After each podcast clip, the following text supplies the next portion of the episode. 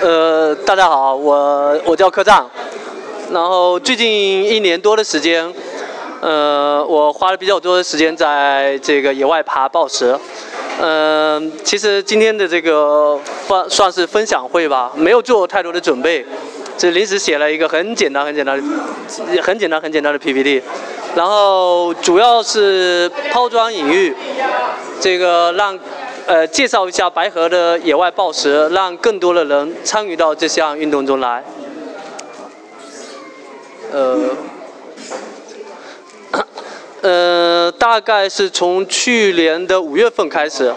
五月份开始，我比较密集的开始爬野外的抱石线路，到今年的这个时候，应该在有二十五到三十趟这样的时间，然后基本上周末两天是这个夏季的炎季的时候啊，周末两天，一天暴食，一天爬难度，然后爬难度主要是为了看孩子，然后。暴食的时候，孙老板在在在在看孩子。然后为什么会为什么会这个开始爬野外暴食线路？其实我从做这个从业之后啊，嗯，大概从一七年吧，一七年我从业之后呢，很少攀岩，其实非常非常少攀岩。在一七年之前或者一七年年初。我差不多能够达到我自己认为自己爬的，可能这辈子爬的最高的水平吧。然后一七年年初的时候，爬的比较多的是运动攀的线路。呃，每年大概一七年年初的时候，完成了几条我认为这对我来说比较难的线路。之后因为从业，然后就没有爬了。因为从业的原因呢，呃。导致了这个很长时间对于这个攀岩这项运动不是赋予那么大的激情，不再像以前那样，我非常非常热爱攀岩，会花无数多的时间，尽可能挤出我所有的时间在攀岩。所以，嗯，到了到了去年吧，因为疫情的影响，然后同时这个自己又出不去，忽然感觉到说我自己要回归到攀岩。要重新找回对攀岩的这项这个激情。那但但是一个是年龄的原因，然后训练的不规律，啊，其实算是取一个巧，没有办法爬那么多的这个运动攀线路，长线路对我来说爬的比较费劲。然后还有一个就是白河，呃，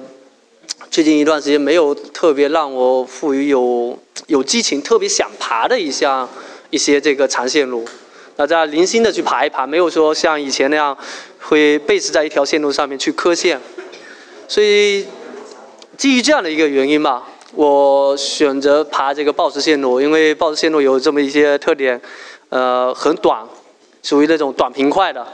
这个爬完了之后，爬完一趟，然后很快的恢复了之后，就可以爬下一趟，不需要这个很长的时间。另外一个原因啊，另外一个原因，嗯。对对对对对，孙老板今天已经被我送回去了啊，这个可以这个可以说了啊。那个报时线路一般这个接近性都相对比较差，可以不用看孩子啊。那那还有一个很很很深层的一个原因啊，嗯，我其实很害怕重坠，非常害怕重坠，就是不是因为说一四年那个事故导致我害怕重坠，其实一四年的时候我重坠受伤之后。冲坠受伤之后，一四年之前我只完成过一条幺三线路，然后后面的二十条幺三线路都是在一四年冲坠之后完成的。其实，在一四年冲坠完了之后呢，我后面还有好几次，已经呃就就就非常非常远的这个冲坠。有有一次我记得在甲米，从第六把快挂能冲到这个粉带粉带粉带刮痧。就粉袋兜了，兜到沙子里头，所以，但那样的话也没有对我来说也没有那么大的这个心理压力。我那个沙地里头，但主要原因就是爬抱石的一个很主要的一个原因就是害怕重坠，就这个害怕重坠是基于说，对，但其实不是啊，就是只就是说 不不会更安全，但是对我来说心理。对我的心理来说是这个可接受的这种风险，就我现在包括现在我爬爬难度线路的时候，我还是非常害怕这个先锋冲坠。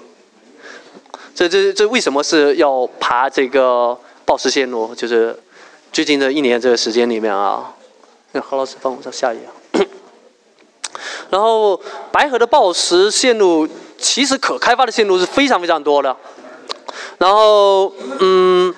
在这之前，在这之前已有的一次就是沙陀子暴石路书，那是可能是一一五年、一六年的时候。一五年的时候啊，那边九十九条线路嘛，我昨天还回去翻了一下这本路书，做的非常非常好，确实非常非常好。但那次活动我没有参加，那时候对于暴食没有没有那么大的这个激情。在那个之前，实际上我只爬了一条暴食线路，而且只爬了一天，就应该是一四年的这个元旦的时候，我们一拨人去爬爬这个墩布，然后就爬了一条 V 六线路，爬完了之后。就没有再爬，就在那之前，我其实只爬了那一条线路。然后 现在我会觉得说，这个我的理解，嗯，白河这边有这个有有单段线路，就是这个运动线路，有传统线路，有 mix 线路，这个有多段节组线路，但是 boss 线路很少。曾经的白河有很多人爬暴石，就老一辈的啊，老一辈在门口喝酒聊天的这帮人，在这个爬暴石线路。但是呢，在那之后的很长一段时间，白河这边其实没有怎么更新这个暴石线路。就其实暴石也是野外的暴石，也是属于这个攀岩的一部分，也是属于白河攀岩文化中的一部分。所以我觉得。需要需要去做，需要去发展一下这个，需要需要去摸索一些这个野外暴食线路。然后 在那本线路以线路书以后，大概我们今年又开发了比较多的这个暴食线路。我们现在开发线路的这一个速度，大概在每周会有个两三条，两三条的一个速度。现在我们只是简单的统计了一下，这是嘎嘎帮我统计了。大概我们在过去一年里面爬的这些暴食线路大概是七十多条，然后这个呃哦不是爬的呀，应该这是统计出来的，爬的线路没有那么多，然后这些线路的这个分布啊，从这个 V 零到 V 三到更高的到后面的 V 十一，其实线路已经算很多了。并且呢，我们在最近一段时间，在金陵谷这里头，我们开发就是发现了一片岩，一片这个暴石岩壁的区域。我感觉可以在接下来两三年的时间，按照这个速度来开发，就有足够多的这个暴石线路。那已有的这个暴石线路主要分布在这么几个区域啊，从这个 从刚进这个白河这个区域，从从之前的那个尖岩，尖岩那边有一堆。然后这些线路呢，后面我们没有再爬过，所以说线路上面的这个信息啊，没有统计。再到后面的那个沙坨子，沙坨子那边应该有个将近一百条左右的暴石线路。然后再过来应该就是这个金陵谷这边，然后老怪这边的这个墩布，然后戈壁岩场，然后乱石岗，然后这边。这个排下去，其实有很多的这个，其实有很多的报时线路。我们现在，我们现在正在做这一本这个比较比较粗略版的简化版的这一个报时路书，现在正在收集这些线路，然后再统计。呃，我现在没有一个明确的时间，但是可能两三周这样的，就这个研季，这研季会出来一本，也会出来一个文件。这是白河的路书跟现状。好，这是我们在金陵谷里头爬的一些这个，这呃最近爬了几条线路，然后呃也有比较推荐大家爬的，这只是放了几张照片啊。何老师再下一个。嗯，想想想推广这个野外暴食的线路，最主要的一个最最关键就是在推广的过程中啊。我们感觉最关键的一点就是安全，就是 刚才觉得虽然我很害怕爬这个运动攀，但是实际情况呢是暴食比这个运动的线路更危险。这是这是一条，呃，这是在这个吉林古晋的这个景区上二楼右手边，非常非常近的一条线路。这个线路高度大概在四米左右。然后我们在第一次爬这条线路的时候，这线路很漂亮。那个在爬第一第一次爬这条线路的时候，其实没有什么问题。我们能够到了到了边缘，到了这个到了这个叫馒头翻馒头的这一步的时候，就翻这个屋檐呃翻这个平台的这一步的时候，但是不敢翻，完全完全不敢翻，就觉得心里很恐惧。其实就是对对这种这个运动的这个风险。不好把控的原因，呃，不好把控造成的这个心理非常恐惧。这个线路我们在第一次爬的时候没有完成，没有完成的原因纯粹就是因为考虑安全，觉得说这个，对，就是一哥说的这样，没有医保。就爬这个线路之前，我们当时得考虑一下有没有医保。啊，然后这个这个安全啊，就是这个线路的这个安全是我们考虑去爬暴石线路。最重要的、最重要的因素。然后放这照片的还有一个原因就是，这个还有还有两两个很重要的一个这个方这个这个保护方式啊，一种是底下要有垫子，底下要有极可能多的安全的垫子。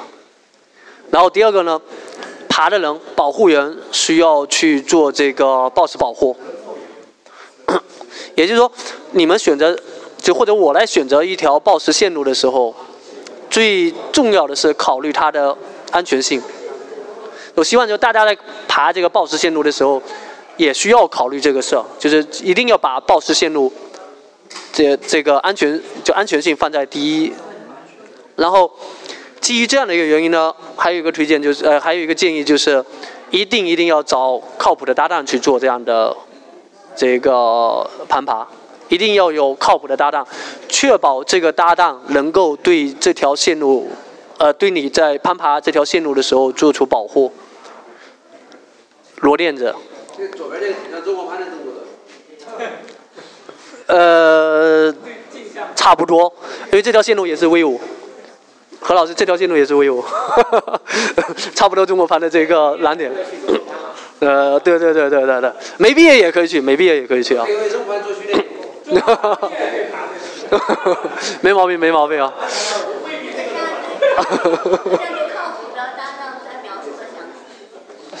呃，一个是能，对，首先除了这个医保以外啊，这个除了医保以外，还有一个是能够时刻的关注你，关注你在攀爬的时候。因为因为报时这个线路的原因啊，呃，有可能这个报时垫不太放的位置不太平平整，放的不够好，然后你在攀爬的线路这个脱离掉报时垫保护的这个区域，这时候要要要迅速的这个挪动垫子，这是一个。第二个呢，要做报时保护，这任何一点小的缓冲都非常非常有用。这个靠谱的搭档非常非常关键。一定一定要在这个攀爬这个暴石线路的时候，这个注重这个安全问题啊。